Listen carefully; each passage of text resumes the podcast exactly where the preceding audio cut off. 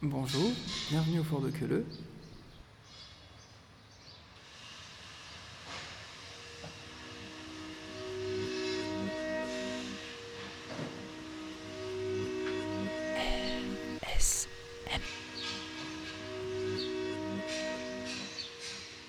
La, la particularité du fort, c'est qu'il y a eu différents camps en fait euh, dans ce fort. C'est un fort qui a été construit en fait à partir de 1867 par les Français. Pendant la Première Guerre mondiale, le front, ben, tout le monde connaît, c'est Verdun, Verdun. Et donc, il faut savoir qu'à Metz, on était allemand. C'est devenu donc un camp de prisonniers français. Les Allemands, le, entre guillemets, le fort de Queuleux est devenu une prison où les Allemands emprisonnaient des Français.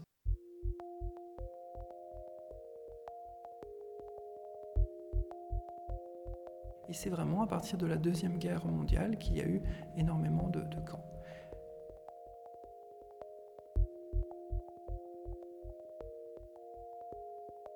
Alors, l'association euh, du Fort de Queuleux, comme son nom euh, l'indique, euh, gère en partie le Fort de Queuleux. Et donc, qui je suis dans cette association? Je suis le vice-président. Et donc, particulièrement, je m'occupe des travaux, je m'occupe aussi des visites et de tout ce qui est au niveau de la planification. En dehors, du fort, parce que mes activités au fort sont des activités euh, bénévoles, je suis euh, chirurgien dentiste euh, dans le quartier de Queuleux, donc dans le même quartier que le, le fort de Queuleux. Je suis le secrétaire de l'association. Je suis médecin, j'ai 34 ans et je suis impliqué dans l'association depuis euh, euh, à peu près 4-5 ans.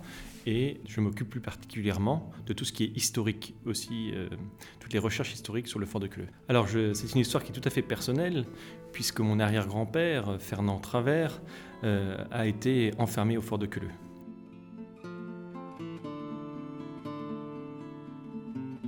Donc il était résistant à Metz, membre d'un réseau qui s'appelait le réseau Marie-Odile,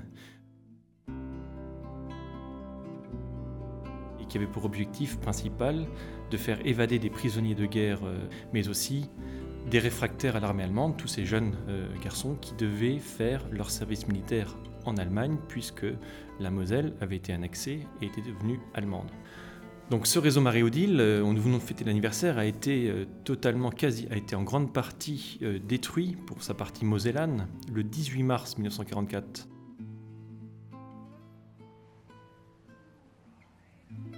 À cause d'une infiltration de, de deux agents doubles de la Gestapo qui avaient réussi à sympathiser avec euh, les membres du réseau. Mon arrière-grand-père Fernand Travers est arrêté à Montigny-les-Metz.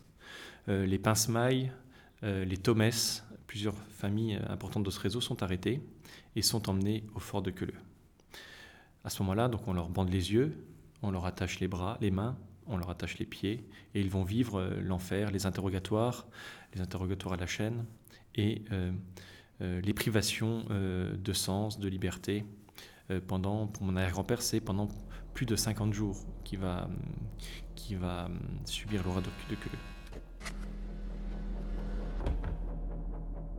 Et donc, la première chose que l'on fait au fort de Queuleux, c'est un stalag, donc un camp de prisonniers, qui va exister. Puis après, il va y avoir deux autres camps. Un camp de concentration, qui est une annexe d'un camp principal qui se trouve à Natzweiler-Struthof, qui va avoir lieu dans la caserne 1. C'est une grande caserne qui se trouve au sud du fort. Et il va y avoir surtout, là actuellement on prend cette captation, donc dans cette caserne 2, la casemate A, un SS Sonderlager. Donc un camp spécial, donc c'est un camp d'interrogation.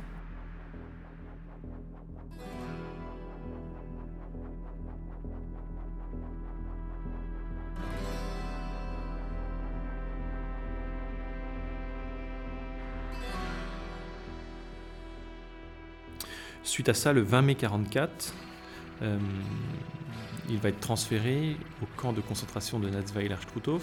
Alors après Struthof, Dachau, hein, euh, en Bavière, pendant plus, quelques semaines, euh, trois ou quatre semaines, avant d'être envoyé au camp de Flossenburg, avant d'être envoyé sur Buchenwald. Et enfin de faire ces fameuses marches de la mort qui vont durer euh, plusieurs semaines, euh, les plus faibles étant tués euh, le long du chemin et les plus forts devant porter leurs camarades les plus faibles.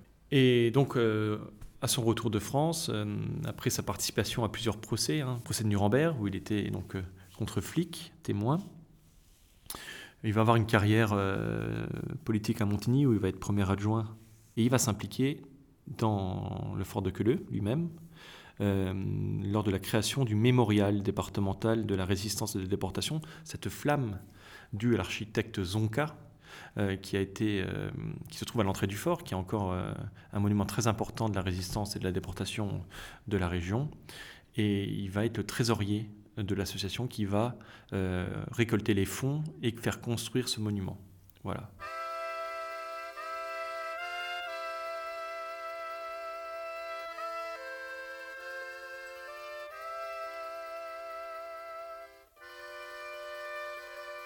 En fait, j'habite depuis presque toujours à Queuleux.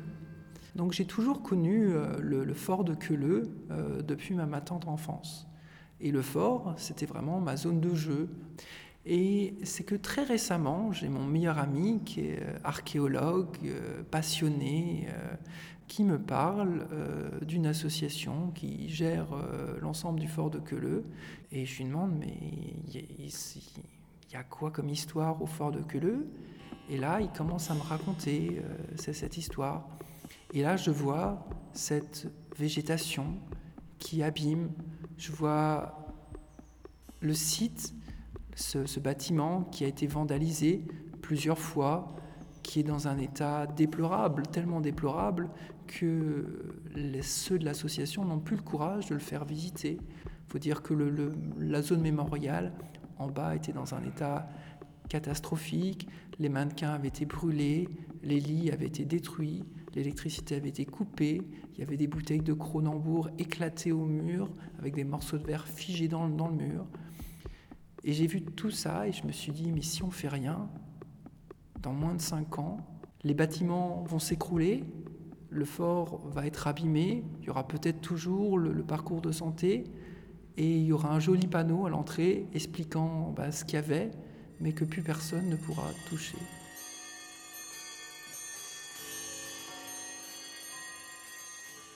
Euh, voyant l'état de désespoir euh, des membres de l'association qui, étaient essoufflés de voir euh, l'état dans lequel on avait laissé le fort, la dégradation de 2012, hein, aussi, ça m'a aussi profondément marqué, le fait qu'on puisse rentrer dans le fort, tout casser, casser les chalets des prisonniers. C'est juste ce qui m'a marqué. Je me suis dit, bon, euh, Michael, euh, est-ce que tu pourrais pas t'investir là-dedans, donner ton aide pour qu'il se passe quelque chose Et puis, euh, on va dire 2014, fin 2014, début 2015, le début euh, une rencontre, des personnalités complètement différentes. Euh, Jonathan aussi qui est rentré dans l'association. Et à un, moment donné, de se dire, bon, levons-nous, euh, prenons des outils, attaquons, bougeons-nous.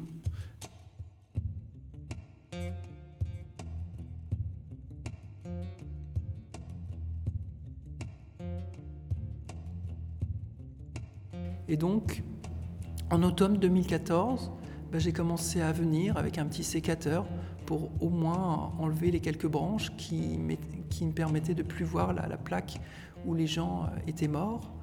Euh, j'ai commencé à, prendre une petite scie pour dégager tout ce qui était au niveau des gouttières. Et au fur et à mesure, ben, tout au début j'étais tout seul, puis après on était deux, puis trois, puis cinq, puis dix. Et aujourd'hui on a une très grosse équipe de bénévoles on a différents corps de métier, on a des maçons, on a des soudeurs, et il y a des gens qui viennent pour une heure, pour une demi-journée, pour une journée, donner un coup de main et se dire que ben, ce qu'ils font, ben, ça sert à quelque chose. Et euh, on peut se féliciter vraiment euh, de, cet avenir qui s'avère de plus en plus certain pour, pour ce fort, avec aussi euh, un musée qui va pouvoir enfin voir le jour, musée qui avait été prévu dans la tête des anciens déportés qui avaient créé l'association dans les années 70. Donc on peut se réjouir de, de tout ça et de se réjouir aussi du, rôle social, du mouvement de citoyenneté qui se, réalise, ces chantiers de jeunes, euh, ces chantiers d'insertion qui sont mis en place, euh, les personnes euh, en aménagement de peine qui viennent travailler, nous aider, des jeunes, des moins jeunes, des gens de différents horizons qui viennent au Fort de Queuleux. L'association regroupe 800 adhérents de nos jours. Aujourd'hui, là, 800 adhérents, on peut dire que c'est une très grosse association. Et sur ces 800 adhérents, un tiers sont liés à des personnes ont un lien de parenté avec euh, des gens qui étaient enfermés au fort de Queuleux.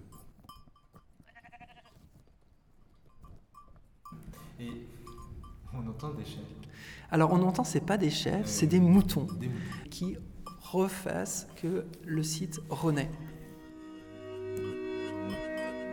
Radio Schumann.